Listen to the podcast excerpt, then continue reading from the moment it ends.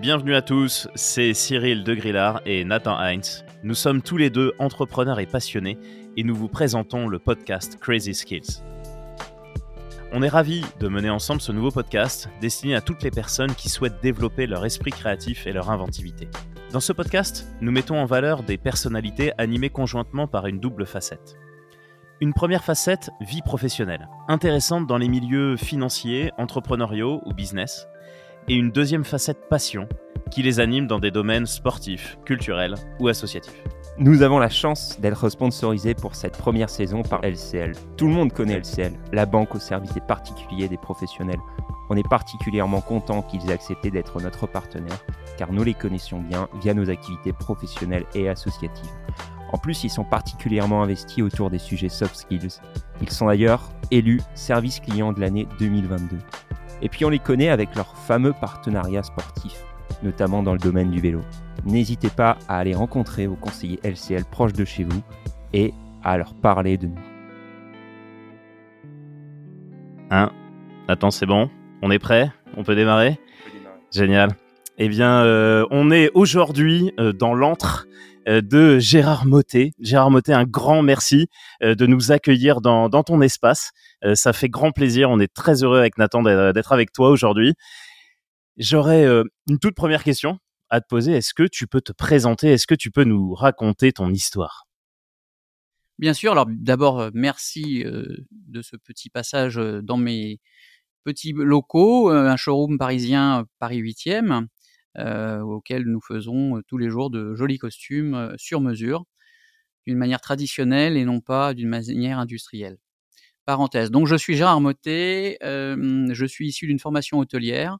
J'ai travaillé pendant plusieurs années dans l'hôtellerie et puis, fort de m'habiller dans des ateliers de costumes sur mesure, je, je pêchais à avoir la qualité, l'accueil, le suivi et une expertise client pas toujours agréable, tant au résultat et au prix qui m'était donné. J'ai décidé ainsi de créer une marque de costumes sur mesure en m'appuyant de tailleurs professionnels, puisque ce n'était absolument pas mon métier, et en créant un showroom à Paris 8e de façon à privilégier bien sûr la qualité du produit, mais surtout la qualité de l'accueil et du suivi de nos clients. Euh, cela fait maintenant 14 ans que la société existe. Euh, nous avons pris pas mal de parts de marché sur le marché parisien. Nous ne travaillons pas à l'étranger. Euh, pour autant, euh, tout peut arriver un jour. Merci euh, Gérard pour cette première présentation. Euh, j'aimerais revenir sur, euh, sur un premier point dont tu as parlé. Tu as dit que tu as fait des études dans l'hôtellerie pour arriver aujourd'hui dans l'entreprise que, que, tu as que tu as créée. Du coup, tu vas peut-être nous, nous, nous, expliquer euh, comment tu es passé justement de de, de, de cette formation jusqu'à cette entreprise? Alors, la formation de l'hôtellerie, euh, pour ceux qui l'ont fait, le comprendront bien évidemment, donne suffisamment d'outils pour se sentir à l'aise dans n'importe quel univers et euh, nous habitue à avoir une tenue vestimentaire euh, des plus adéquates et des plus élégantes. C'est une culture aussi, bien évidemment. Hein. J'ai baigné là-dedans à travers mes parents qui, euh, ma maman avait des boutiques de prêt-à-porter et je venais l'aider partiellement le week-end pour, comme tout jeune, gagner un petit peu de sous. Un univers qui m'a toujours plu et passionné. Et dès mon plus jeune âge, grâce à mes parents, bien sûr, j'étais habillé en mesure. Euh, ce que j'ai continué petit à petit euh, en étant adulte et en gagnant par mes propres moyens euh, de quoi me vêtir dans les dans les marques ou tout du moins dans les ateliers avec lesquels j'avais envie de travailler. Le constat a été, comme je l'ai expliqué tout à l'heure, un constat souvent déplorable, c'est-à-dire qu'il y a deux univers dans la mesure, en tout cas il y a 14 ans c'était un peu le cas, soit vous alliez dans des très grandes maisons, euh, réputées, Smalto, Dior, pour pas les citer, et bien d'autres, hein, Saint-Laurent, soit vous alliez dans des ateliers intermédiaires qui vous vendaient très cher du rêve sans aucune réalité. Euh, le constat était que souvent le costume ne correspondait pas à vos attentes et le prix était bien supérieur à du prêt-à-porter, même de haut de gamme. Fort de ce constat, je me suis dit, euh, j'étais lassé par l'hôtellerie, je me suis dit, pourquoi ne pas créer un concept en accueillant les gens dans un showroom, en privilégiant l'accueil et les us et coutumes que nous savons dans l'hôtellerie, pour créer un univers de satisfaction très fort et, surtout euh, travailler avec des ateliers traditionnels qui fabriquaient des costumes de qualité dans un prix de marché qui serait celui d'un prêt-à-porter haut de gamme et non pas du sur-mesure de luxe. Ainsi, nous avons démocratisé il y a 14 ans, et ce pendant au moins 4 ans, concurrent à beaucoup de marques qui nous ont un petit peu haïs au départ, ce produit. Et aujourd'hui, on a cette chance d'avoir, 14 ans après, une clientèle très fidèle qui nous a permis de développer dans différents univers les costumes et bien d'autres choses, puisque à travers ce métier, j'ai aussi allié une passion pour développer mon business à travers une clientèle CSP+, qui aussi qui se enfin qui fréquente surtout des endroits qui sont des golfs et des golfs premium auxquels on attache une clientèle quand on arrive à les capter qui peuvent faire des costumes. Eh ben super, merci beaucoup pour ben, toute cette histoire, tout, toute cette historique que tu as pu nous donner par rapport à, ta société. C'était très sympa d'avoir également les détails de comment t'en es arrivé là, pourquoi tu as choisi plutôt ben, le, showroom dans lequel on se trouve et dans lequel les auditeurs euh, bah, pour le décrire un peu, on voit les costumes, on voit les différentes euh, coloris, on, voit, on voit tout ça. Bon, tu le décriras bien mieux que moi, bien mieux que peut-être Cyril. Et euh, une des questions que je me pose, c'est qu'est-ce qui te passionne dans ce métier? Qu'est-ce qui, le matin, tu te dis, je me lève et je vais au showroom ou je vais rencontrer des gens? Qu'est-ce qui te passionne dans, dans ton métier actuel alors, comme dans tous les métiers de commerce, d'abord la rencontre. Euh, la rencontre est un élément fort quand on est commerçant. Euh, la passion de partager euh, tant une histoire qu'un sport ou qu'un moment. tous les matins, quand je me lève, je m'habille comme tout le monde et je fais très attention à la façon avec laquelle je m'habille. Dans, le monde masculin, aujourd'hui, 80% des hommes s'habillent sans vraiment regarder ce qu'ils mettent. Ils n'attachent pas une grande importance à leur tenue. Pour autant, euh, ces hommes, quand ils ont une habitude de consommation, ils se, ils se réfèrent toujours au même endroit. Quand euh, moi j'ai créé l'univers du showroom, euh, j'avais envie d'aider les hommes aussi à partager certains moments, mais aussi à les éduquer sommairement à mieux s'habiller, puisque aujourd'hui, malheureusement, dans plein d'entreprises, le premier regard est celui qu'on porte sur la personne, et il va malgré tout aussi par la tenue c'est d'ailleurs pour ça qu'on travaille avec beaucoup de cabinets de, comment, de, de, coach en image, pardon, de coaching en image, parce qu'aujourd'hui, même des grands dirigeants d'entreprise n'ont pas une priorité certaine à leur tenue et sont pour autant jugés quand ils sont en conférence, en grand public, etc., malheureusement par leur tenue. Je ne veux pas faire un mauvais exemple, mais si on prend l'exemple de nos présidents, chacun de nos présidents a des tenues différentes, des costumes différents, chacun élabore une nouvelle couleur. La couleur depuis Sarkozy est le bleu, avant on était sur le gris et le noir, et pour autant, le, français ne cesse de critiquer la tenue du président dans laquelle il se trouve. Donc fort de ce constat, notamment pour eux, mais pour aussi d'autres, notre rôle c'est non pas d'améliorer la tenue générale de quelqu'un, mais c'est de le sublimer sans pour autant qu'il soit contraint à se dire ah je dois m'habiller comme ça, je vais être déguisé. Parce qu'un vêtement, c'est un esprit, c'est en adéquation totale avec la personne. Et c'est pour ça que l'avantage du sur-mesure, c'est de créer à la personne la vestibilité qui lui conviendra le mieux, sans lui imposer des codes euh, et, des repères obligatoires par rapport à telle ou telle profession je rebondis là-dessus, euh, Gérard, du coup, euh, pour, notamment pour les auditeurs qui nous écoutent et qui se disent Ah oui, il y a des codes, il y a, y a, des choses à, à, retenir. C'est vrai que bah, peut-être la, la, population masculine et féminine se, se pose peut-être ces, ces questions-là, en tout cas grâce à toi. Et euh, est-ce que tu as peut-être un, un, une astuce, un conseil ou peut-être même une anecdote de, de justement ces codes de vestim ces codes vestimentaires qu'on peut qu'on pourrait appliquer nous dans la vie dans la vie du quotidien? Alors, il n'y a pas de code particulier euh, attaché à chacune des personnes. Le, principal est de se sentir bien dans son vêtement. Euh, sentir bien dans son vêtement, c'est euh, d'avoir déjà un vêtement parfaitement ajusté. quand on est grand et quand on a une veste trop courte, on est ridicule. Quand on est gros et qu'on a une veste trop serrée, on est ridicule. Quand on est tout petit et qu'on a des manches qui dépassent ses mains, on est ridicule. Voilà, l'intérêt maximal de la mesure, c'est déjà de rendre les gens conformes avec un vêtement propre à leur mesure, enfin propre à leur silhouette, propre à leur, leur euh, taille, etc. Et puis, euh, c'est aussi de les conformer à des couleurs qui correspondent à leur couleur de peau. Euh, quelqu'un qui est très très blanc, vous lui mettez un costume gris clair, on va, on va, il va paraître comme quelqu'un de malade. Ça paraît incroyable, mais c'est une réalité.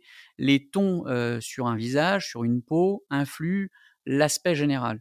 Donc, le fait de bien se sentir et d'avoir été coaché dans un, dans un univers de choses qui, vous, le matin, ne vous posez pas de questions, vous savez que votre garde-robe est adaptée à vos besoins et au fait de se sentir beau, vous feront passer une meilleure journée puisque vous vous sentirez plus à l'aise dans votre peau et automatiquement, vous aurez une réceptivité des gens, un, aura beaucoup plus facile.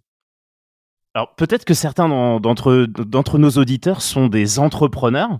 Et euh, du coup tu, penses que la, tenue quelque part est euh, un élément important justement pour être entrepreneur, gagner des clients, etc. pour toi c'est une qualité qui est importante? Et si oui, pourquoi? Alors, la tenue est importante, certes. Euh, je disais tout à l'heure, on est jugé dans les trois premières minutes euh, de premier aspect quand vous arrivez chez quelqu'un. Euh, il va regarder votre silhouette, il va regarder votre façon d'être coiffé, vos mains, vos chaussures, votre costume, bien évidemment. ça, c'est la vie de tous les jours. Vous êtes facilement jugé. Vous n'allez pas aller à un entretien d'embauche habillé en jean avec des baskets si vous devez travailler dans une banque ou si vous devez être avocat. Ça, on vous le permettra le week-end le Friday Wear aujourd'hui dans les entreprises, le fait de démocratiser une journée où on va s'habiller d'une façon un peu plus casual, ok, et rentrer d'une manière générale. Mais chez un chasseur de tête, quand vous allez pour un poste de direction ou de ou de, de, de, comment de oui de direction, on va dire, euh, vous n'allez pas y aller habillé comme vous allez aller en, week-end, euh, en jean, en jogging pour aller faire du sport. Donc oui, la tenue est hyper importante. Euh, c'est souvent négligé mais c'est un facteur très important.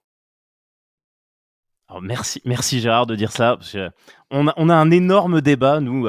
tu, sais, Gérard, on est dans la profession comptable avec Nathan, et on a un énorme débat euh, qui se dit mais est-ce que euh, un expert comptable doit être en costume ou pas?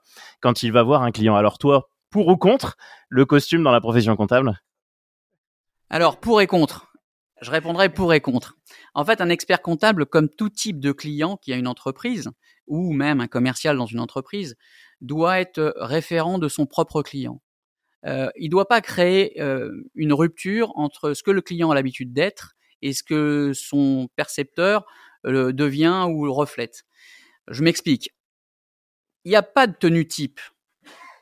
Pour autant, il y a des codes, et des codes sont souvent le reflet de soi-même.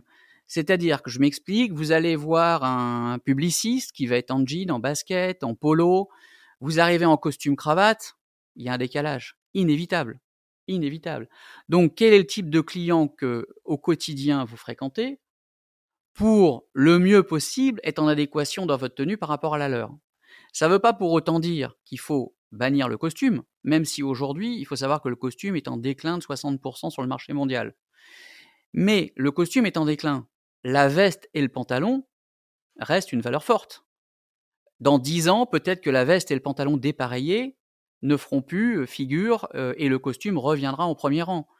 Pour autant, la veste est un facteur très important dans des réunions, dans des rendez-vous. Euh, vous le voyez dans bon nombre d'entreprises. et je vais prendre un exemple tout simple. Vous allez au restaurant à partir du moment où dans un hôtel un petit peu étoilé, gastro ou de catégorie supérieure, personne ne vous reçoit qu'en chemise tout le monde a une veste. Vous sortez dans un établissement haut de gamme, si vous n'avez pas de veste, on vous donne une veste au vestiaire. Donc ce sont des codes de respect simplement. Ce ne sont pas que des codes d'attitude. Aujourd'hui, bon nombre d'entreprises, notamment euh, si je prends l'exemple de l'informatique, sont des gens, des geeks comme on dit, qui ne s'habillent plus. Certes, ils ne s'habillent plus en costume, en veste. Pour autant, ils achètent des jeans à 200-300 euros, ils achètent des baskets à 200-300 euros, et donc finalement, ils apportent autant d'importance à leur tenue que quelqu'un qui le ferait sur un costume. C'est juste euh, qui fait quoi et comment on a envie de s'habiller. Et à travers même ces gens qui s'habillent d'une façon casual, on peut les capter, nous, dans un univers sur mesure, pour leur faire des vestes sport, pour leur faire des manteaux sport, pour leur faire des petits blousons trendy sur mesure sport, pour leur faire des jeans sur mesure, puisqu'aujourd'hui on a développé le jean sur mesure, pour faire du chino sur mesure, parce que ce qui va à l'un va pas forcément à l'autre. Vous faites 1m90, vous voulez vous acheter un chino. C'est très compliqué à trouver. Vous faites 100 kilos, vous voulez vous acheter un chino. Aujourd'hui, avec toutes les coupes qui sont très fit, vous rentrez pas dedans. Donc finalement, vous n'avez le droit de quoi? Que de vous habiller dans des, dans des marques qui ne font que du XXL, euh, avec des couleurs basiques, alors que finalement, on donne l'accessibilité aux gens de pouvoir s'habiller comme ils le souhaitent dans un métier comme le mien. Ce que tu peux nous dire sur la façon de s'habiller au quotidien, les gens que tu rencontres, à quoi ressemble une journée type pour toi Ou est-ce qu'il n'y a pas de journée type Chaque jour, c'est très différent. Tu peux partir à l'autre bout de Paris au besoin. Tu peux comment à quoi ressemble ta journée? Alors, il n'y a pas de journée type et à la fois, elles sont quand même communes. Je me rends tous les matins au showroom, sur la période de l'hiver en tout cas. on, enfin, on, reçoit clients heure après heure sur rendez-vous uniquement. On ne prend pas, comme on est dans un showroom, on ne prend pas de clients s'ils n'ont pas de rendez-vous. Ce qui permet aux clients qui a pris rendez-vous d'être privilégiés pour un instant à peu près d'une heure, auquel on lui consacre vraiment un temps à partie. donc ça, c'est le classique. Après, euh, les journées sont euh, bien remplies en règle générale quand il n'y a pas le Covid et que tout le monde n'est pas en télétravail. Euh, donc là, à ce moment-là, on a des journées bien occupées pour faire des costumes et des chemises. et puis sinon, on a sur les périodes d'été, je me rends sur de l'opérationnel puisqu'en fait, je participe à plein d'événements golfiques. pour lequel eh bien je me rends dans les dans les golfs je, je participe à des événements privés et je fais, j'accepte, enfin, je, je, participe à la remise des prix et là, je capte un certain nombre de clients. Là, je fais un business commercial euh, où je donne euh, euh, des renseignements sur mon activité de façon à capter de nouveaux clients. Et est-ce que dans justement ton, showroom, tu aurais une peut-être une ou plusieurs anecdotes à, nous raconter, des moments qui t'ont marqué ou des rencontres qui t'ont marqué? Alors chaque rencontre est une belle rencontre et elle me marque, puisque notre ADN en fait c'est vraiment de satisfaire le client. C'est la base première. Quand on revoit un client qui arrive sans grande envie particulière, mais par obligation il est obligé de s'habiller et quand il se met devant la glace après qu'on lui ait livré son costume, et qu'on voit un éclat de sourire, ça c'est une vraie satisfaction. C'est-à-dire qu'on a fait notre job et on l'a fait jusqu'au bout. En règle générale, nos clients sont très fidèles depuis 14 ans et on a cette chance de, à chacun des clients, même 14 ans après, de continuer à, être dans cette culture-là. Dans les anecdotes, euh, on a plein d'anecdotes très masculines à raconter, mais on ne peut pas toujours les dire euh, à l'antenne. des choses parfois euh, totalement décalées par rapport à notre métier, mais qui sont rigolotes mais je porte à droite, je porte à gauche, voilà, dans les expressions françaises, ou bien d'autres encore. Merci, on, voit à peu près l'image du coup.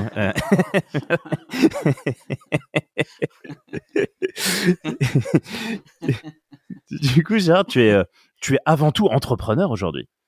Tu es avant tout entrepreneur et c'est quoi les qualités pour toi qui sont importantes euh, Quand on est un entrepreneur comme toi, tu, as une entreprise depuis 14 ans, comme tu dis, tu as euh, une expérience, une belle expérience en tant qu'entrepreneur. Alors c'est quoi euh, pour toi les, qualités essentielles, notamment pour, pour les jeunes entrepreneurs qui nous écoutent? Qu'est-ce que tu pourrais leur conseiller et quelle qualité est nécessaire selon toi?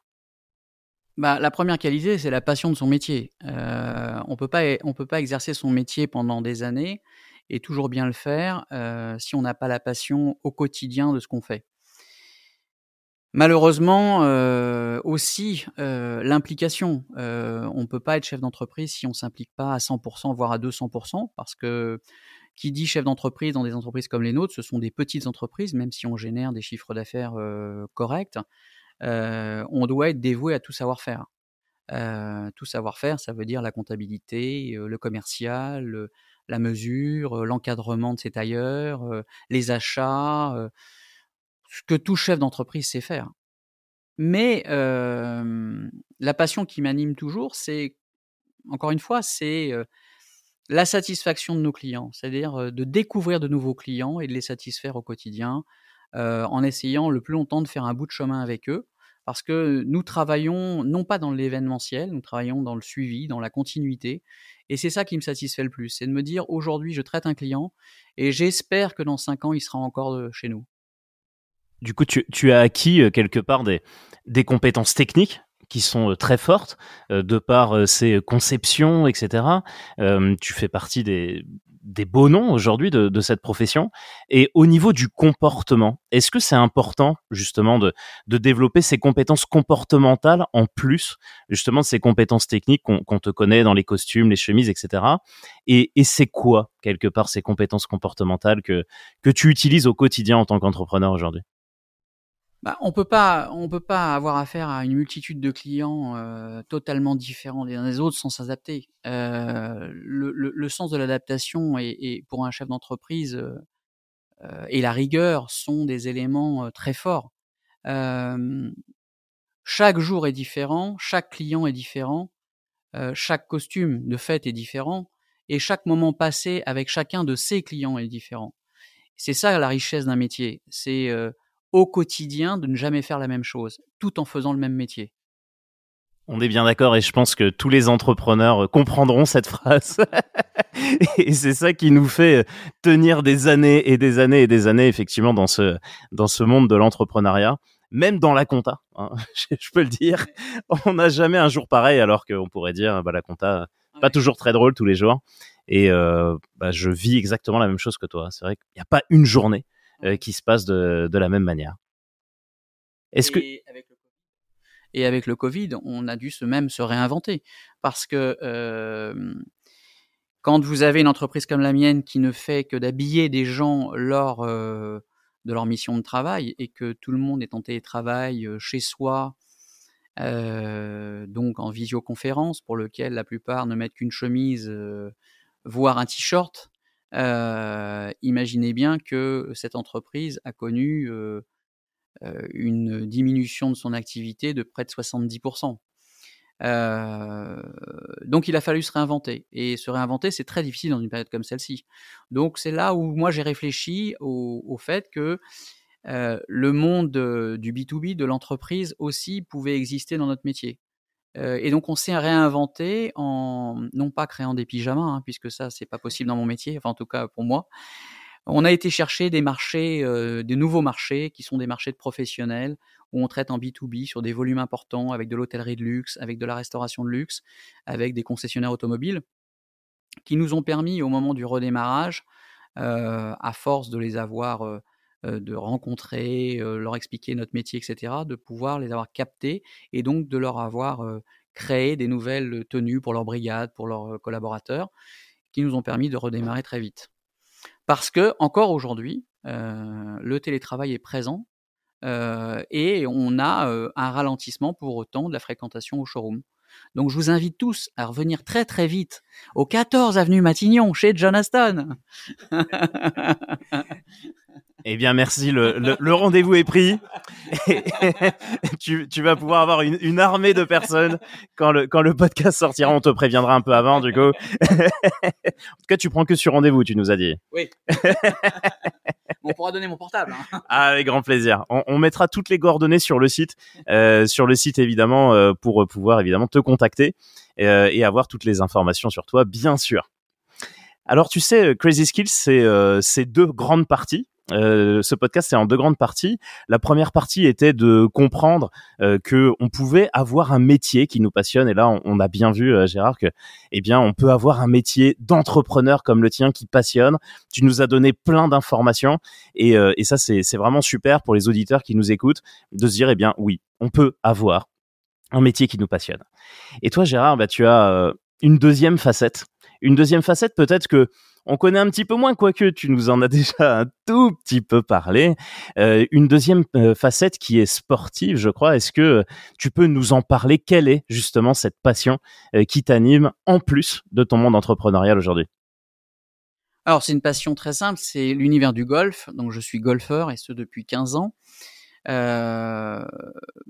Comme dans les costumes, quand je me suis investi dans cet univers, je m'y suis investi en me disant c'est un sport très difficile, très compliqué, très technique, et le seul moyen de réussir, euh, c'est d'aller voir des professionnels qui vous entourent et qui vous apprennent à jouer. Euh, c'est un, un sport très frustrant, c'est un peu comme un métier d'ailleurs. Euh, on n'est pas toujours dans la réussite, et à partir du moment où on est bien accompagné, on progresse plus vite et on prend de plus en plus de plaisir.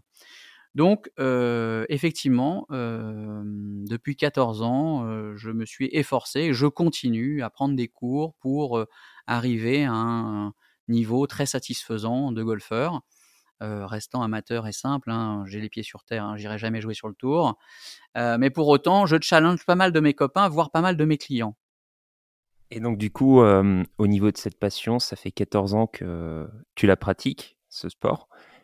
D'où t'es venue cette envie de pratiquer ce sport? Est-ce que depuis toujours, peut-être quelqu'un de ta famille, peut-être ton entourage qui t'a incité un, jour, viens, viens taper des balles sur le green et, et c'est parti de là ou il y a une autre histoire derrière tout ça? Alors, il y a, y, a, y a, une histoire très simple, c'est que je suis parti en vacances avec des amis et euh, dans un pays où il n'y avait pas grand-chose à faire. Euh, et donc, moi, rester toute la journée sur une plage, ça me, c'est pas ce que je préfère. Et donc, j'avais deux trois copains qui étaient là, qui tous les matins allaient jouer au golf. Et un matin, m'ont dit, mais viens avec nous plutôt que de rien faire.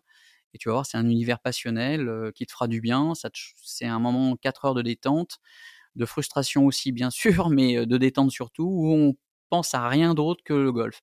Et quand on est chef d'entreprise, de temps en temps d'avoir des, capsules de temps pour soi et auxquelles on ne pense pas forcément au business, euh, bah c'est un plus. Bon, malheureusement, euh, ou heureusement, euh, de cette passion, j'en ai aussi rattaché mon entreprise. Donc, je peux pas dire que ça soit une capsule permanente, mais c'est quand même passionnel. Je reviens à ce premier jour là, euh, quand tu étais en vacances là, tu, euh, tu fais du golf pour la première fois. Euh, qu'est-ce que tu as ressenti Qu'est-ce que tu t'es dit finalement dans, quand, quand, tu as joué pour la première fois Tu as dit un petit peu de frustration parce que ça marche, c'est peut-être pas si facile que ça de, de jouer au golf. Qu'est-ce que tu as ressenti? C'est quoi l'impression que tu as eue la première fois? Ah bah c'est simple, hein, c'est un peu comme si vous mettez un pantalon qui n'est pas votre taille. c'est hyper frustrant. Vous vous dites, je rentrerai jamais dedans. Bah là, en fait, c'est un peu le même schéma. Vous rentrerez jamais dans la balle avec une toute petite tablette en métal qu'on appelle un club. Euh, mais finalement, comme vous êtes un peu têtu, opiniâtre et que vous aimez euh, les choses compliquées, euh, vous avérez à, persister et, j'ai persisté. Alors ça, être têtu et opiniâtre, c'est pas une qualité justement d'un entrepreneur c'est une grande qualité pour un entrepreneur, mais on on peut pas toujours dire qu'on est euh, parfait les entrepreneurs parce qu'après on va être décrié. Hein. On a des égos déjà très forts. Si en plus on le dit à la radio, vous imaginez pourquoi on va passer. Alors du, coup, suite à suite à ce premier jour, euh, tu, tu fais pour la première fois du golf. Et comment euh, comment ça en est arrivé à devenir une passion? Euh, tu dis au début c'est difficile, on n'y arrive pas. Tu dis oui, ok, tu dis as quand même envie que ça que ça fonctionne. Euh, à partir de quel moment tu te dis bah tiens finalement euh, le golf devient vraiment une passion? Bah, en fait, euh, comme tout sport, hein, euh, la frustration, c'est au départ. On a envie d'apprendre. Alors, il y a des gens qui ont envie d'apprendre euh, rapidement et d'autres un peu moins. Euh, moi, comme chef d'entreprise, je suis, je suis un compétiteur. Et donc, pour être compétiteur, il faut, euh, il faut se donner les moyens. Hein. C'est comme dans une entreprise. Hein. On ne devient pas chef d'entreprise du jour au lendemain. On, on, on, on se casse un peu les dents au départ. on est voilà, on est face souvent à des adversités qui nous font grandir et progresser. Et ben dans le golf, c'était la même chose. Je me suis dit, le seul moyen d'apprendre vite, c'est de prendre des cours et d'y consacrer du temps. Euh, donc j'y ai consacré du temps, euh, beaucoup le soir, hein, parce que l'après-midi je travaille. Donc beaucoup le soir, beaucoup le week-end, euh, le dimanche parce que le samedi je travaille aussi, qui a été souvent au détriment de ma vie personnelle, il faut l'avouer. Et ce qui est un peu le cas de tous les golfeurs un peu, un peu trop impliqués. Euh, bon, je vais pas rentrer dans la vie personnelle, mais j'en ai même divorcé. C'est quand même, c'est quand même dommage. Hein. non, c'est pas à cause du golf. à nous voilà rassurés du coup. On, on, on, peut quand même faire du golf. ah, Nathan, je crois que tu... Le, le, meilleur moyen de faire du golf pour pas divorcer, c'est de mettre sa femme au golf. ah, c'est pas mal, c'est pas mal, c'est pas mal. Nathan, je crois que du coup, tu as une question à ce, à ce sujet. Et à partir, tu, tu, nous as dit que tu passais tes, tes soirs dessus pour euh, t'améliorer. À partir de quel moment tu t'es dit euh, cette passion, le golf, euh, c'est devenu quelque chose de très important pour moi dans ma vie? tu as débuté, tu, tu, découvrais le golf pendant tes vacances. entre, tu as, fait tes entraînements et à partir de quel moment tu t'es dit waouh, ça prend énormément de place dans ma vie, cette passion, et c'est vraiment quelque chose qui fait partie de moi? Bah, de la même façon que son entreprise, à partir du moment où vous y pensez matin, midi et soir, euh, vous vous dites il y a quelque chose qui se passe. Et en fait, euh, bah, dans le golf, c'est comme dans une entreprise, hein, quand on et on continue à le maintenir hein, par passion. quand le matin, le midi et le soir, je n'avais qu'une envie, c'est de me dire faut que je progresse, faut que je progresse. Comme dans une entreprise où vous dites il faut que je trouve des clients, il faut que je trouve des clients, bah, vous vous donnez ces moyens et ce temps de continuer à évoluer. Et puis j'ai trouvé un parallèle entre l'entreprise et le golf, qui sont qui sont pour tous deux des choses très exigeantes, pointues, sur lesquelles il faut en permanence progresser. parce qu'avoir une entreprise, c'est aussi se remettre en question régulièrement. Et au golf, il faut aussi se remettre en question régulièrement. Vous pensez avoir compris, puis finalement, vous n'avez pas compris. Il faut recommencer avec un nouveau prof. Il faut réapprofondir et ainsi vous progressez. Et donc, euh, voilà, comme je suis têtu et opiniâtre, euh, je me suis dit, euh, on va vraiment consacrer le temps qu'il faut. Et au bout d'une année, une année et demie, j'ai commencé à avoir des vrais résultats qui m'ont permis de, à commencer des compétitions et, et de du coup m'affronter à des gens plus forts, hein, puisque c'est aussi ça le sport, hein, c'est ça qui est génial, ce qui fait progresser. C'est comme nous quand on a des clients ici dont le physique n'est pas du tout conforme à la normalité, si je puis dire, hein, puisque ce n'est pas une critique. notre métier, c'est justement de les satisfaire au mieux parce que, bah, encore une fois, ils ne sont pas dans les normes et c'est assez compliqué pour des gens qui ne sont pas dans les normes de pouvoir s'habiller correctement. Donc ce parallèle avec le sport et, le job ont vite matché. Et puis, et puis je me suis dit, au bout d'un an et demi, je commençais à faire des compétitions et moi je suis d'un gabarit, on va dire, normal.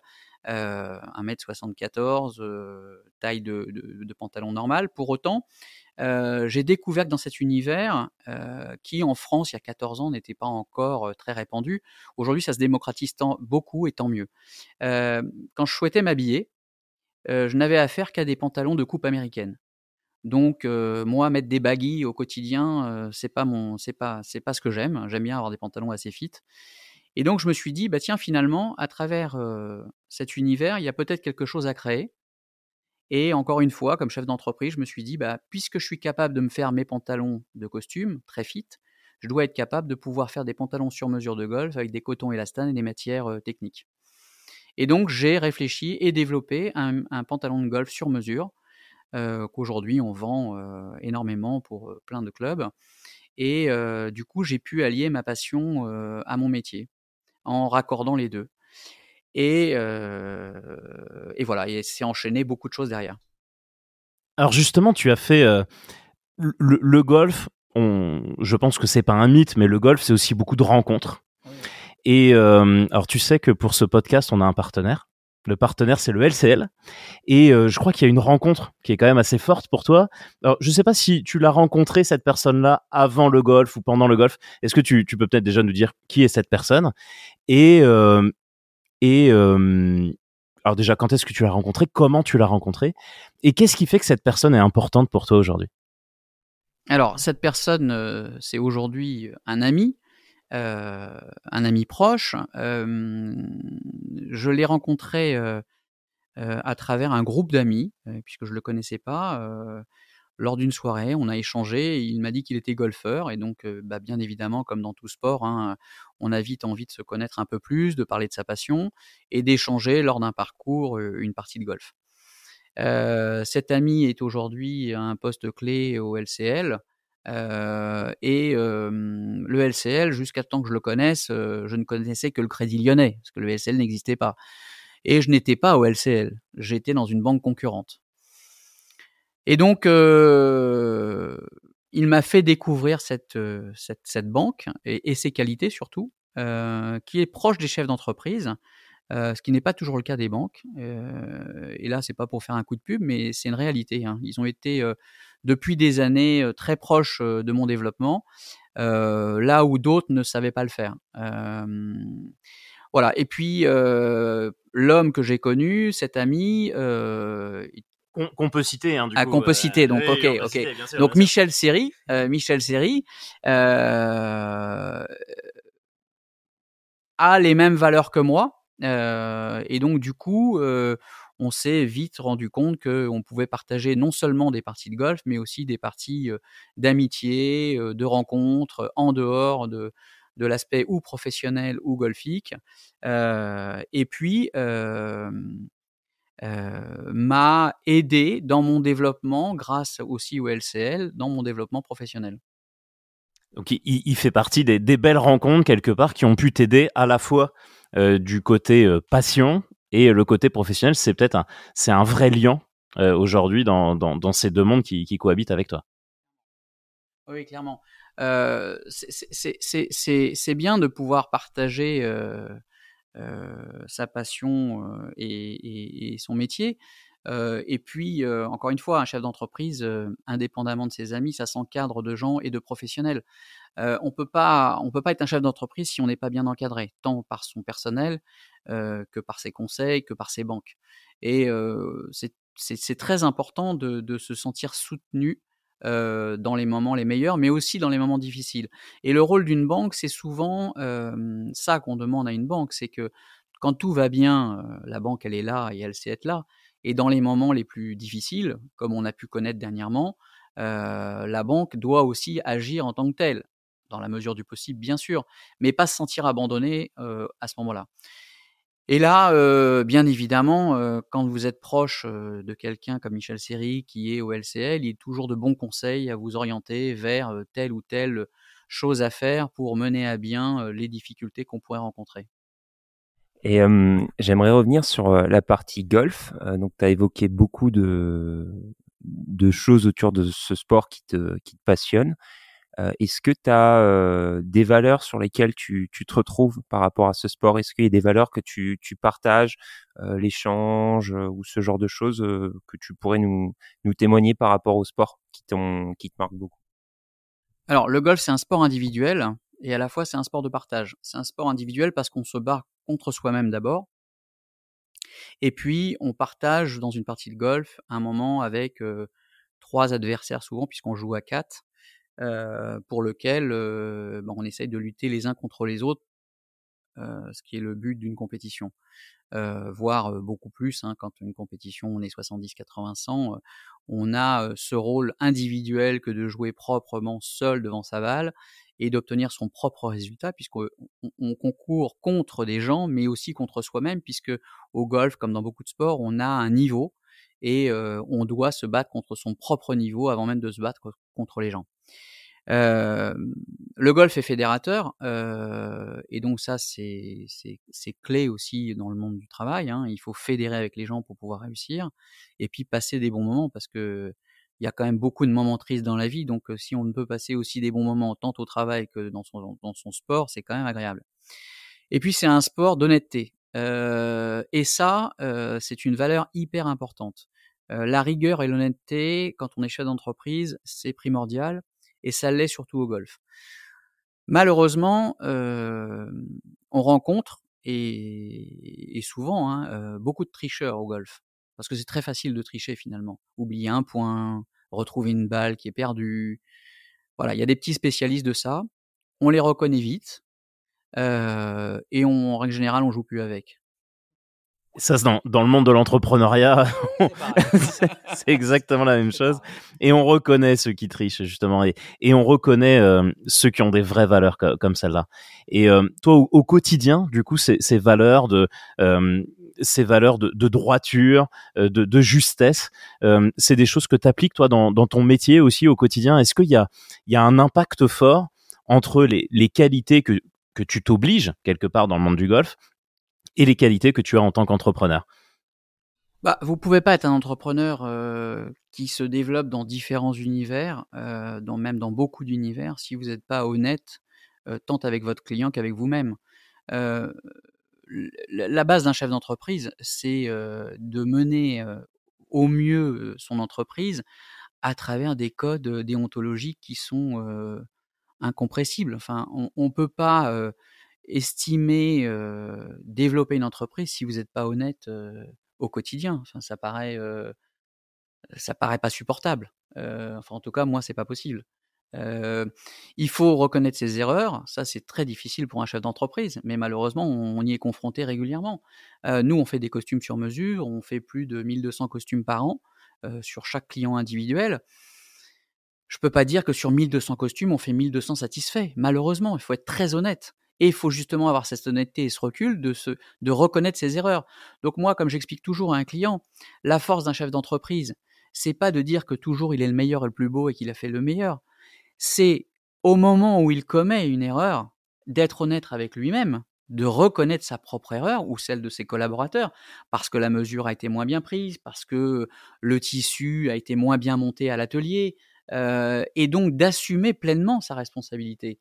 Ça, c'est ça, le B à d'un chef d'entreprise. Euh, reconnaître son erreur et l'assumer, c'est donner une satisfaction encore une fois à, un client.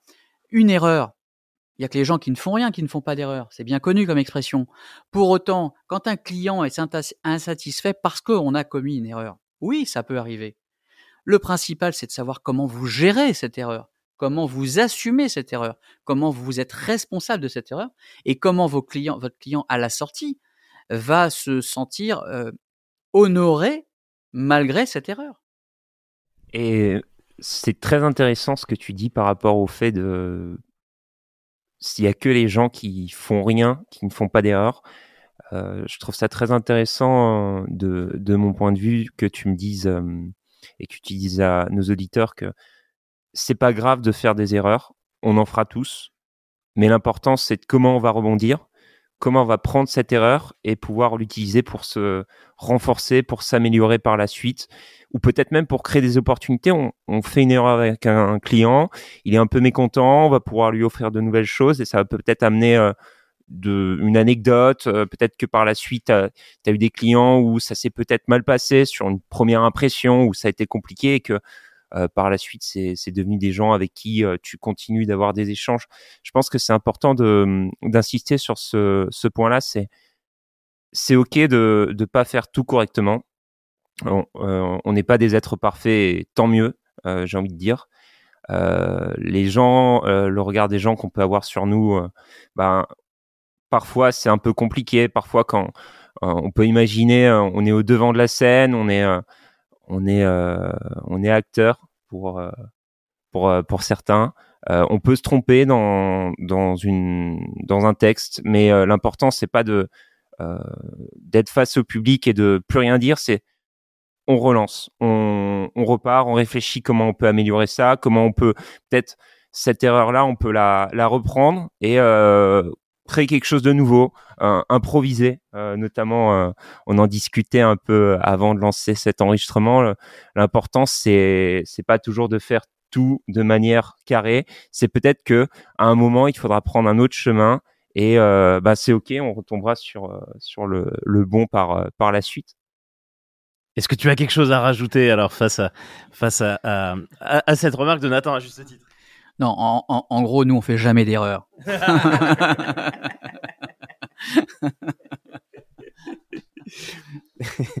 Merci pour cette franchise. Euh, non, mais c'est important et c'est vrai que euh, les, les, les, jeunes entrepreneurs qui, qui nous écoutent aujourd'hui, euh, c'est important aussi de se dire, eh bien, euh, tout le monde justement a eu des projets qui ont euh, pas marché, euh, qui qui qui ont jamais abouti. On y a passé du temps et puis finalement, il y a d'autres projets où on a peut-être passé un peu moins de temps et qui ont très très bien marché. Et, et ça, c'est hyper important. Je pense c'est c'est un message. Nous, maintenant, ça fait quelques années qu'on entreprend et c'est important de, le véhiculer aussi. Il n'y a pas que la réussite euh, qui, est, importante. Non, non, il n'y a pas que la réussite. Et puis, euh, quand vous êtes un chef d'entreprise, il faut, faut pas avoir peur de l'échec. Euh, comme je le disais tout à l'heure, l'échec, c'est une façon de découvrir ses faiblesses et de les améliorer.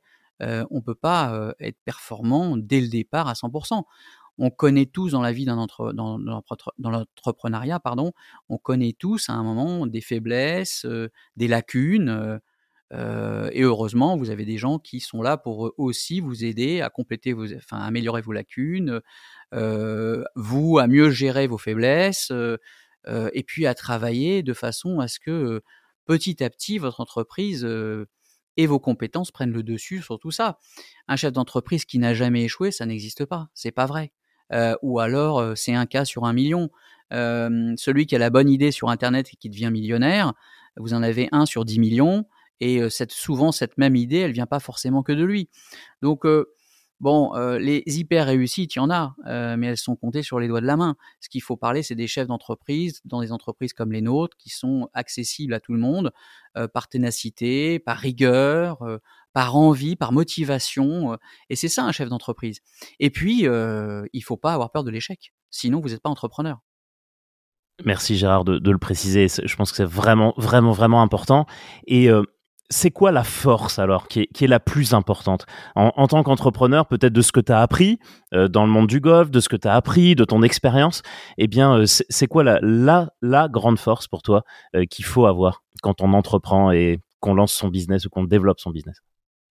Bah, L'entrepreneuriat, c'est un très très long parcours. Mais la clé de tout ça, c'est ne jamais, jamais, jamais baisser les bras. au bout du tunnel, il y a toujours une solution la ténacité, l'envie, euh, la combativité fait que un chef d'entreprise réussira toujours euh, à croiser à un moment dans sa vie la bonne personne qui le remettra sur le bon chemin, l'envie euh, à travers ses clients, les rencontres sont des, facteurs forts dans, la vie d'un chef d'entreprise. donc voilà, il faut y croire. Il faut croire en soi. Il faut croire en ses équipes. Il faut donner la chance à ses équipes aussi de participer au développement de l'entreprise, euh, parce qu'un chef d'entreprise, euh, il n'est rien euh, s'il n'est pas bien entouré. un chef d'entreprise, c'est un homme qui décide et toute une équipe autour qui l'aide à mieux réfléchir. Euh, ou à mieux travailler. Moi, euh, sans mes tailleurs, je je, je, je pourrais pas faire euh, ce que je fais aujourd'hui parce que moi, je suis axé dans le commercial, je suis axé dans la relation client. Mais le métier de tailleur, c'est un métier à part entière. moi, j'ai des gens qui savent couper, qui savent coudre, qui savent faire des choses que moi, je suis incapable de faire. Et donc, être bien encadré, c'est aussi ça un chef d'entreprise. c'est pas une seule et unique personne je, je, je, je plus sois euh, à 500%. Euh, ce que tu dis, alors c'est dans, dans mon monde entre guillemets financier, euh, c'est exactement la même chose. On a euh, l'expert comptable, euh, nous de notre côté au cabinet, qui a son image, ses valeurs, qui véhicule à travers les réseaux sociaux par exemple, etc., à travers les communications, et les collaborateurs. Et les collaborateurs, c'est l'essence même du cabinet d'expertise comptable. Euh, c'est eux qui ont une technicité absolument folle. C'est eux qui ont la relation client aussi au quotidien. Nous, chez nous, euh, les, collaborateurs ont, une force euh, extrêmement importante et c'est aussi notre rôle, je pense, en tant que chef entreprise, de TPE, PME, hein, comme on a tous les tous les deux aujourd'hui, et eh bien de valoriser justement ce travail du collaborateur hein, qui, est, qui est absolument absolument essentiel un chef d'entreprise n'existe pas si euh, pense savoir tout faire et qu'à lui seul il est capable de tout mener. C'est impossible. N'importe quelle entreprise, petite ou grande, euh, a besoin d'équipes, de collaborateurs et, de créer de la confiance, de créer euh, une atmosphère de travail qui soit saine, qui soit bonne. parce qu'encore une fois, seul, on n'est rien. Eh bien, merci Gérard de nous l'avoir reprécisé. Et moi, après, après tout ça, j'aurais une dernière question, et je pense que Cyril aussi. Je, me, je me demandais si maintenant tu avais la possibilité de, de, te parler à ton toi à 18 ans, ou, ou peut-être même avant, quand tu n'étais pas encore sûr de ce que tu voulais faire, ou, ou tu avais peut-être encore des doutes. Est-ce que tu aurais un, un, conseil à lui donner? Est-ce que tu, Qu'est-ce que tu te dirais si tu pouvais croiser cette personne? Alors, euh, je pensais que tu allais me dire, je voudrais faire un costume sur mesure. Donc euh, bon, euh, je, suis déçu parce qu'après une heure d'interview, je pensais t'avoir donné suffisamment envie pour pouvoir me dire, on prend quand rendez-vous, je viens quand faire un costume. Bon, là, tu me poses une question sur moi-même face à ma réalité. Bon, en fait, moi, c'est simple. très tôt, j'ai voulu être chef d'entreprise. j'ai eu la chance d'avoir des parents commerçants qui m'ont donné euh, la le goût, la passion du travail. et puis, quand j'ai fait euh, ma formation hôtelière pendant sept ans, j'ai travaillé dans l'hôtellerie de luxe et je me suis vite rendu compte que j'étais enfermé dans un monde qui ne me correspondait pas. qui ne me correspondait pas par rapport à l'entreprise.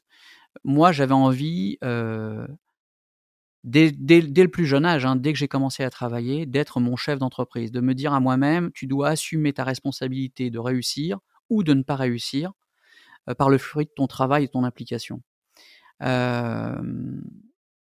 voilà, j'ai tout de suite eu envie d'être un chef d'entreprise qui pouvait donner aussi la chance à d'autres, des collaborateurs, voire des associés s'il le fallait, de pouvoir grandir ensemble et non pas de s'enfermer dans un système de hiérarchie comme je le découvrais dans l'hôtellerie, pesante, non évolutive, castrative même parce que il y a 35 ans, quand vous étiez dans l'hôtellerie, vous aviez des étapes à passer, des grades à passer, que la jeunesse n'était pas reconnue.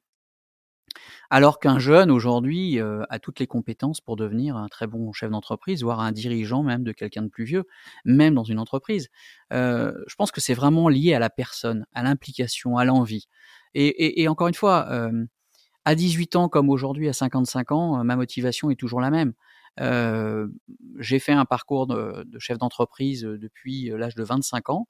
j'ai créé plusieurs entreprises, celle-ci est la dernière, depuis 15 ans. Mais je, pense que si demain je devais arrêter le métier du costume, bah, je recrée une entreprise avec les méandres qu'on connaît, de difficultés, de redémarrage, mais de passion. Parce que qu'est-ce qui alimente en fait un chef d'entreprise? C'est la passion de réussir. Et réussir, c'est pas au sens financier, c'est au sens de la satisfaction de faire un métier qui nous passionne tous les jours et de rendre ces moments de vie, parce qu'on passe plus de temps souvent au métier, dans son métier qu'à la, à la maison, donc de passer ces moments où finalement on arrive le matin et on repart le soir avec la même envie de revenir le lendemain. Et je pense que c'est très intéressant ce que tu dis, et moi je le, je le partage.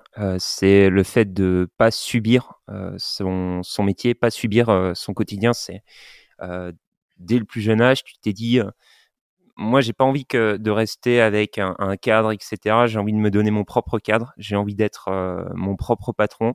Et je pense que c'est très important ce que tu dis. C'est si jamais on a cette envie-là, peut-être qu'on va pas y aller tout de suite, peut-être qu'on a besoin encore de passer par des étapes, on développe euh, son entreprise à côté de son travail, puis une fois qu'elle prend beaucoup plus d'ampleur, on va pouvoir la, la développer euh, en, en, temps complet.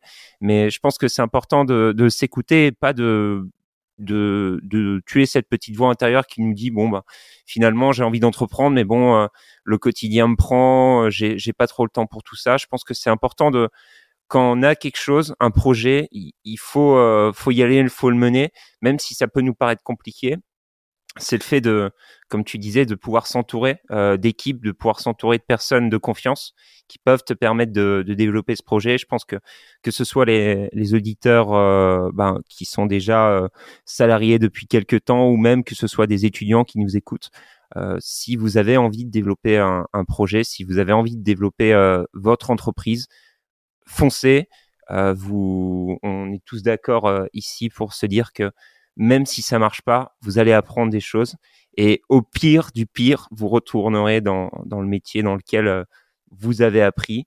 mais en tout cas, je pense que l'entrepreneuriat, c'est une des plus belles écoles où on peut apprendre le plus de choses. Et puis surtout, je pense que un jeune, si on parle des jeunes, qui a envie d'entreprendre, il faut pas qu'il se trouve toutes les excuses du monde à se dire j'aimerais être entrepreneur, mais finalement j'ai pas les moyens, j'ai pas les compétences, euh, j'ai pas le cadre euh, pour m'entourer suffisamment euh, bon pour ma réussite. Non, non, ça c'est un faux problème. Si vous avez envie de réussir, si vous avez envie d'entreprendre, vos tripes, votre courage sont le dénominateur clé, rien d'autre. Moi, j'ai démarré dans chacune de mes entreprises avec zéro euro. J'ai démarré from scratch. Moi, j'ai démarré cette entreprise de costume il y a 15 ans, après avoir eu une entreprise dans l'hôtellerie avec 150 personnes, euh, dans lequel je me suis séparé de mes associés après 14 ans de, bons et loyal travail. Et euh, j'ai quitté la porte de cette entreprise euh, en laissant mes deux associés en partant, alors vous me direz oui, mais il y a l'expérience, vous aviez de l'argent de côté, etc. Non, non, c'est pas vrai. On n'a jamais d'argent de côté. À partir du moment où on est un chef d'entreprise, la seule argent qu'on puisse avoir de côté, c'est spéculer dans l'immobilier, et c'est ce que je vous invite à faire très tôt, parce que c'est le seul moyen de gagner vraiment de l'argent et d'en mettre de côté. Dans une entreprise, vous gagnez bien votre vie. À part dans une entreprise du 440, euh, vous serez jamais millionnaire, mais vous serez passionné de ce que vous ferez, ça c'est certain. Vous gagnerez bien votre vie, ça c'est certain aussi, mais vous serez jamais millionnaire. Donc, petite parenthèse. Pour autant, euh, pour autant, euh, moi, j'ai redémarré, et je vous jure que c'est vrai, mon activité de costume, je peux vous le dire hein, aujourd'hui, puisque 14 ans après, on en rigole. J'ai démarré dans, un, dans une adresse très prestigieuse qui, qui était le 18 avenue des Champs-Élysées. Et le 18 avenue des Champs-Élysées, c'est ni plus ni moins le parking Vinci, qui est au rond-point des Champs-Élysées, dans lequel il y a un centre d'affaires qui loue des bureaux à 1000 euros par mois, dont l'adresse est juste exceptionnelle. Et j'ai redémarré avec une valise, un tout petit bureau de 7 mètres carrés, une valise, des tissus dans la valise et un tailleur que j'ai débauché d'une grande maison qui lui savait faire euh, ce métier de tailleur que moi je ne connaissais pas au départ, euh, ou de très loin en tout cas. Euh, et nous allions faire du porte-à-porte, c'est-à-dire nous faisions des costumes à domicile chez les clients ou dans les entreprises, ou dans les entreprises, pardon. Donc nous n'avions pas de point de chute. Aujourd'hui, on a un showroom, euh, avenue Matignon, euh, de 100 mètres carrés, sublime, etc. Mais on n'a pas démarré comme ça. On a démarré, euh, excusez-moi l'expression, elle va être un peu vulgaire, mais elle est bien connue, avec une bite et un couteau. Et pour autant, aujourd'hui, vous voyez, tout va très bien. Donc la seule motivation que j'avais, c'était de réussir. Et ça a été dur. Je vous promets que ça a été dur. Mais aujourd'hui, on est fiers de ce qu'on a. Merci Gérard pour, ta franchise parce que c'est euh, c'est hyper important. Moi, je suis entrepreneur aussi. J'ai créé mon cabinet il y a, il y a presque 9 ans et euh, exactement dans les mêmes conditions que toi. Alors j'étais pas avenue des Champs Élysées, mais mais parking premier sous-sol. Hein. Ah bon, ça va, ça va. Premier sous-sol. Hein. Ça va. Ben, la taille de mon appartement était à peu près la même taille que ton bureau. et, et, pareil, c'est euh, c'est de se dire que euh, bah oui, je suis parti de de mon ancien cabinet avec pas forcément grand chose et avec la seule exigence bah, que je puisse continuer à vivre grâce à grâce à mon métier. Et c'est vrai que il n'y a pas besoin d'avoir euh, des millions, même des milliers d'euros euh, pour démarrer quand on a euh, cette volonté très forte et celle que tu as eue clairement, comme tu nous dis, celle que j'ai eue aussi parce que bah, pas le choix pas le choix, on est obligé de bah, d'avoir suffisamment pour vivre hein, au, démarrage, c'est clairement ça. Bah oui, ça, ça motive. Et euh, c'est vrai que c'est un, un, message qui est très important. On n'a pas besoin d'avoir un capital financier euh, important euh, pour démarrer une entreprise. Et quand on voit là où on est aujourd'hui, et on le verra sur les photos hein, euh, du, du, du, podcast, on est dans un endroit qui est absolument magnifique. Et ben c'est c'est un symbole de réussite. Et quand on sait d'où tu es parti il y a 14 ans et où tu es aujourd'hui, bah c'est c'est un modèle pour nos entrepreneurs de voir eh bien qu'on peut aller très loin, qu'on peut aussi s'arrêter dans une entreprise, en recommencer une autre. Et ça, c'est euh, extrêmement important, euh, extrêmement riche pour nous. Oui, Un entrepreneur, c'est souvent quelqu'un qui a envie d'entreprendre, hein, le mot est exact. Euh, moi, j'ai entrepris trois fois dans trois entreprises totalement différentes. Et ma motivation, c'était de mener à bien chaque jour la passion que j'avais pour ce métier. À partir du moment où la passion commence à tomber, il faut se dire que il faut faire autre chose. Euh, et c'est pour ça que vous avez des entrepreneurs qui vendent leurs entreprises euh, ou qui les ferment malheureusement, euh, parce qu'à un moment, on est au bout du rouleau. Un employé dans une entreprise, il a envie de changer d'entreprise pour avoir un nouveau cadre de travail, une nouvelle façon de travailler, une nouvelle expérience. Un entrepreneur, c'est exactement pareil. la seule différence, c'est qu'un chef d'entreprise, et ça, il faut bien l'intégrer, il doit au quotidien avoir une vraie motivation parce que, euh, comme tout chef d'entreprise, on n'est pas couvert par le chômage. Donc le jour où vous arrêtez, euh, vous avez vous, vous et vous pour continuer à travailler. Vous n'êtes pas pris par les acédiques, vous n'êtes pas couvert par un chômage. Et ça, c'est une vraie motivation. Parce que il n'y a pas beaucoup de chômeurs en tant que chef d'entreprise. Eh ben, c'est évident, puisqu'on n'a pas le droit au chômage. Donc notre seule façon à nous, tous les jours, de, se motiver, c'est de se dire, bah, finalement qu'on pense pas au chômage. Donc, je pense qu'il y a vraiment une réflexion à avoir, euh, d'une manière générale, sur même euh, la sécurité qui est offerte aux employés. Et moi, j'ai des employés, je leur offre la même sécurité. Pour autant, il faut continuer à croire qu'un chef d'entreprise ne peut pas vivre de subventions. Et ça, c'est ce qui, je pense, nous tous chefs d'entreprise que nous sommes, euh, nous motive au quotidien parce qu'on sait que de toute façon, on ne sera jamais assisté. Le seul assistana qu'on peut trouver, c'est notre volonté, notre travail, notre implication et euh, les équipes que nous formons et avec lesquelles on a envie de grandir. Pour résumer, euh, Gérard, c'est tu pointes du doigt deux valeurs qui sont essentielles pour moi dans l'entrepreneuriat, qui est le travail et la bienveillance.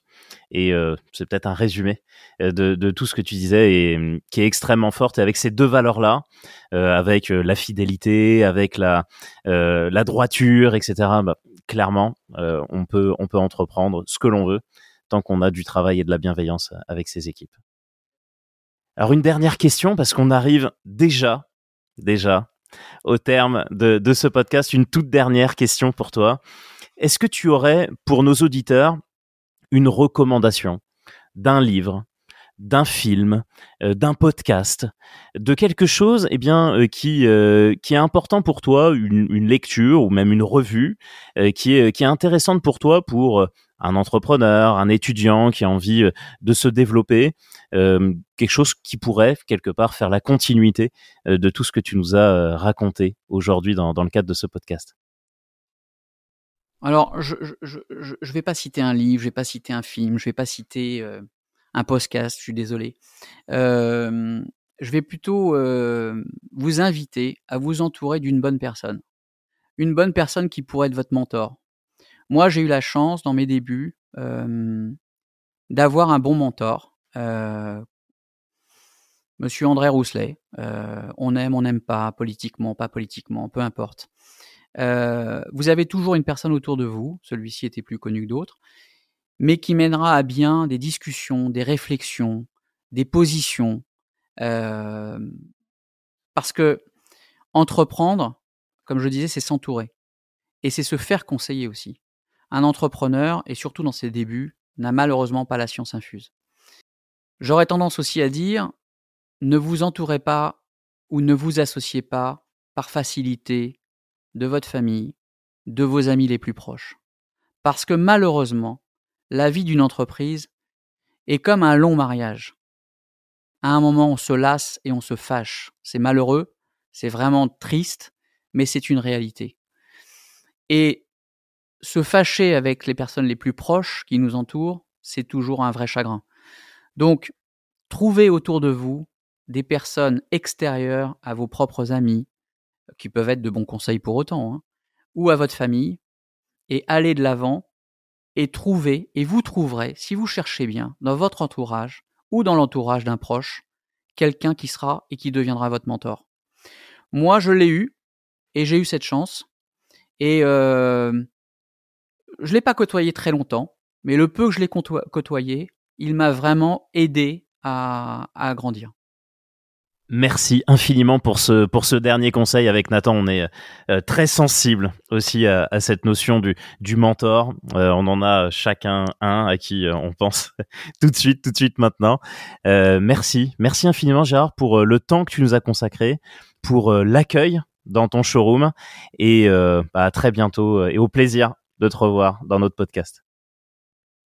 Et ben J'invite euh, tous les auditeurs qui souhaiteraient euh, rencontrer Gérard pour euh, des costumes à le contacter. Moi, je viendrai vers toi quand le temps sera venu, quand peut-être pour un pour un mariage, pour mais je je prends je prends acte. Tu peux prendre acte que je m'engage à, à venir te voir pour avoir ce, ce vêtement unique et puis ce moment unique aussi dans dans ton showroom comme tu me le décrivais. Bah écoutez, moi je vous remercie pour cet échange. Euh, je remercie tous les auditeurs euh, d'avoir partagé le moment euh, qu'on vient de passer ensemble. moi je vous invite bien évidemment, à venir faire des costumes, à venir faire des chemises, etc. Mais ça, vous savez quoi, c'est avec plaisir que je le ferai, mais c'est pas la raison de ce podcast. Si parmi vous, quelqu'un cherche des conseils, pas tout le monde, hein, parce que j'aurai pas le temps. c'est avec grand plaisir que je peux le recevoir pendant une heure pour discuter et pour ouvrir l'esprit. Euh, je pense que c'est aussi euh, une des raisons pour lesquelles on fait ce genre de choses. Euh, voilà, je vous invite à, à, à me rencontrer. Euh, je pourrais pas répondre à tout le monde, ça c'est certain. Mais c'est avec grand plaisir que je peux le faire avec une ou deux personnes. Voilà. Pour ce qui est des costumes, des chemises, ça viendra après. Merci, merci Bokoja. Un grand merci à tous d'avoir écouté euh, jusqu'au bout ce podcast. On espère qu'il vous a plu. Partagez-le autour de vous et on vous encourage à mettre 5 étoiles sur toutes les plateformes de podcast. On vous invite à nous suivre sur tous les réseaux sociaux et à consulter notre site internet crazyskillspodcast.fr. N'hésitez pas d'ailleurs à nous solliciter pour nous parler de vos propres crazy skills. Un grand merci encore au LCL, notre partenaire de cette saison 1. Ce podcast a été réalisé par Cyril et Nathan. À bientôt.